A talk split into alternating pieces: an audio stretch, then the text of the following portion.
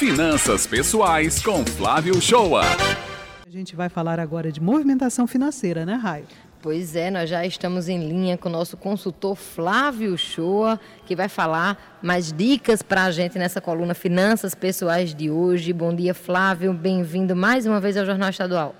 Bom dia, Raio. Bom dia, Beth. Bom dia, ouvinte do Jornal Estadual. A minha proposta hoje é simples. Eu queria trazer uma reflexão. E começando por aquela frase, né? Se eu pudesse voltar no tempo, né? Quem nunca pensou, né, que se o tempo pudesse voltar, ah, se pudesse. Eu gastava menos, viu, Flávio? Esse final de semana eu extrapolei. Só em compras né? online.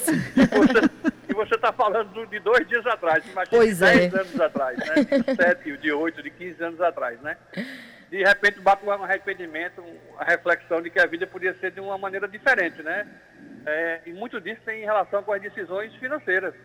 Decisões, indecisões ou omissões, né? do que poderia ter gerado seu dinheiro de uma maneira diferente, né? É, eu vi uma pesquisa do CDL, do SPC, em 2020, divulgada, que ela diz que seis em cada dez brasileiros admitiram que nunca ou apenas às vezes dedicaram tempo às atividades de controle da vida financeira. Estou falando de nunca ou às vezes, né? Aí eu me lembro daquela frase, né? Quem decide pode errar, quem não decide ou se omite já errou, né? Aí eu tenho exemplos que quem está usando o limite do cheque especial ou o limite do cartão de crédito como complemento de um salário, a pessoa ganha 3 mil reais por mês, tem um limite de cheque especial de mil reais e acha que ganha 4. Outro exemplo clássico é consignação, e vem muito do setor público. Aquela pessoa que vive no limite da margem consignável e que faz o empréstimo de consignação por 10 anos. Os empréstimos de consignação, Beth, são tabela price e amortização. Quem faz em 10 anos só começa a amortizar depois de 5 anos. Então ele não vai pagar nunca esse empréstimo. E sempre que libera uma margem, ele vai lá e renova o empréstimo. Então paga mais IOF e começa do zero aquela amortização. E aí a gente pegou um comportamento é, eu não vou consumir para pegar um empréstimo. Não, eu primeiro pego o empréstimo para consumir. Tá? E também aquelas pessoas que não conversam, os casais que não se falam sobre dinheiro em hipótese alguma nem entre eles, nem entre os filhos. E que vão levando a vida, como aquela música diz, né? Deixa a vida me levar. Né? Esses são exemplos de comportamentos típicos que refletem o resultado dessa pesquisa. De pessoas que não se dedicam ou que não separam tempo para saber de verdade como está a situação financeira da família ou pessoal. Porque muitas vezes eu vi que na vida de solteiro a pessoa tem menos organização do que na vida de casado. E aí, quando você se casa, é difícil mudar, dar essa chavezinha aí de mudança, né? Aí o primeiro passo que a gente tem que fazer, acho que é o mais difícil, que é decidir, né? Decidir de uma vez por todas que é, é necessário assumir uma vida com educação financeira para que a família tenha uma qualidade de vida que tanto almeja. Todo mundo tem sonhos e objetivos, né? Atitude, decisão, ele vem depois de você decidir de verdade, né? E de envolver a família, né?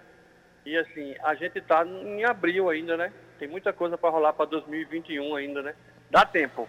Não é nenhum bicho papão. Beth? Pois é, como você está colocando, não é, Flávio? Certas coisas e uh, o orçamento não dá para ir empurrando só com a barriga, porque você pode criar problemas, como você colocou, que lá na frente vão estourar na, em cima da, da situação e você pode estar muito mais complicado. Você não sabe como é que a economia vai caminhar também do país até o final do ano, né? Exatamente. Daí não dá para você ficar usando o cheque especial, usando o cartão de crédito como se fosse salário, renovando empréstimo de consignação e daqui a alguns anos se arrependido que devia ter feito as coisas de forma diferente. A decisão é hoje. Né?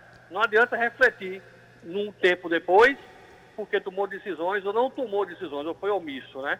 E assim, eu sempre gosto de, no final, usar essa frase, né? o dinheiro não é o fim, ele é o meio para se conseguir os sonhos ou objetivos das pessoas. Se as pessoas acharem que o dinheiro é o fim, que trabalham por ele, aí sempre vai complicar sempre o orçamento não vai dar certo. Sempre o planejamento não vai dar certo. Olha só, Flávio, eu costumo brincar lá em casa, né? Durante. Porque a gente diz. Eu chamo meu marido assim, hora das contas, e a gente senta e vai fazer o nosso planejamento. Tem uma, uma das lacunas na minha planilha que são excessos. Porque é. até os excessos, até o dinheirinho extra tem que estar contabilizado perfeito, quanto a perfeito. gente vai gastar, né? É. Perfeito, perfeito. E você é uma exceção à regra, viu? é um exemplo. É exemplo. A maioria dos casais não sentam na mesa para conversar sobre dinheiro. Eles têm vergonha um do outro ou não querem falar sobre dinheiro e vão levando a vida como dá. Divide a despesa, cada um paga uma parte da despesa da casa e para pagar aquela parte da despesa, de forma individual, fazem empréstimo sem dizer um ao outro. Nossa, então, é uma relação de confiança, né, Flávia? Assim não é parceria, né? Parceria é como você diz, Raio, é, é confiança, é compromisso, hum. porque os dois estão envolvidos naquele processo todo, né? A gente brinca que eu sou a diretora financeira da casa, mas dentro dessa diretoria tem muito bate-papo, tem muita transparência, a gente conversa bastante, a gente decide quais são os planos a longo, médio e curto prazo, o que é que a gente quer fazer, quais são as nossas prioridades, e dentro disso eu vou reservando ali o dinheiro dos excessos. Muito bem, Raia, é assim que deve ser. E repito, você é uma exceção de comportamento nos casais. A maioria dos casais não tem essa relação.